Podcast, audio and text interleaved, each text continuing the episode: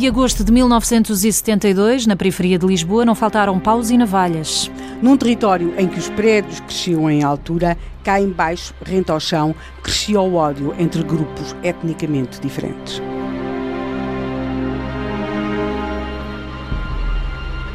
O ódio nunca se esquece de marcar encontro.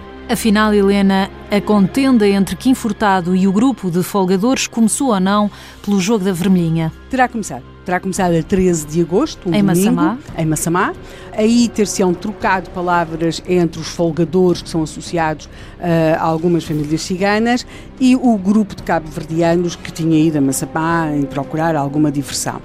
E entre os cabo-verdianos parece ter havido alguma divergência sobre jogar ou não jogar na vermelhinha. Pensavam perder, que tinha ficado por ali. Perder, sim, ou terão pensado alguns, outros talvez não. A verdade é que quando se encontram a 15 de agosto no Largo das Fontainhas, porque 13 de agosto é domingo, 15 de agosto é feriado, e se uma simples segunda-feira não chegou para esfriar os ânimos, talvez se tivesse passado uma semana as coisas não, não tivessem sido assim, mas acontece aquilo que de alguma forma já se esperava. Havia uma difícil, mas uma muito, uma cada vez mais difícil convivência entre estes homens recém-chegados de Cabo Verde que vinham para eh, as obras, muitos deles para trabalhar nas obras que então faziam crescer a periferia de Lisboa, cresciam à altura, aqueles prédios de apartamentos, eles realmente não viviam em apartamentos, faziam cá embaixo a sua barraca e, e ali ficavam enquanto havia obra, até que depois iam fazer a barraca noutro local.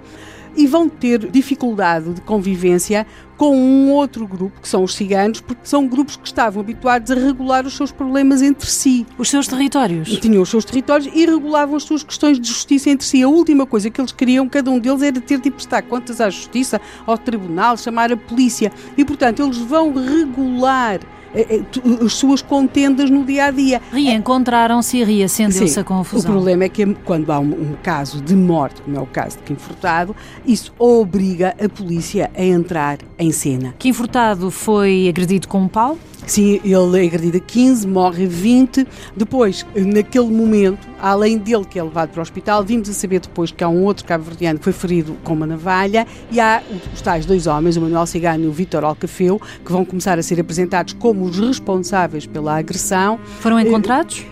Uh, um deles vai ser encontrado em outubro num café em Leiria, é preso, e o outro entrega-se às autoridades, à polícia, em Santarém, também mais ou menos pela mesma época. Portanto, digamos que o caso de morte Kim Furtado encerra assim, mas não encerra assim esta conflitualidade. Aquilo que nós temos, esta incapacidade da polícia de intervir nestes momentos, até de investigar, vai depois arrastar-se durante vários anos, em 1975. Sobretudo na década de 70. Sim, em 1975 dois episódios muitíssimo violentos, um em janeiro, outro em junho, e espantosamente aí, dessa vez, os jornalistas nem sequer vão querer saber o nome das vítimas. Vão unicamente fazer as notícias na perspectiva de que se chamou o Copcom para intervir.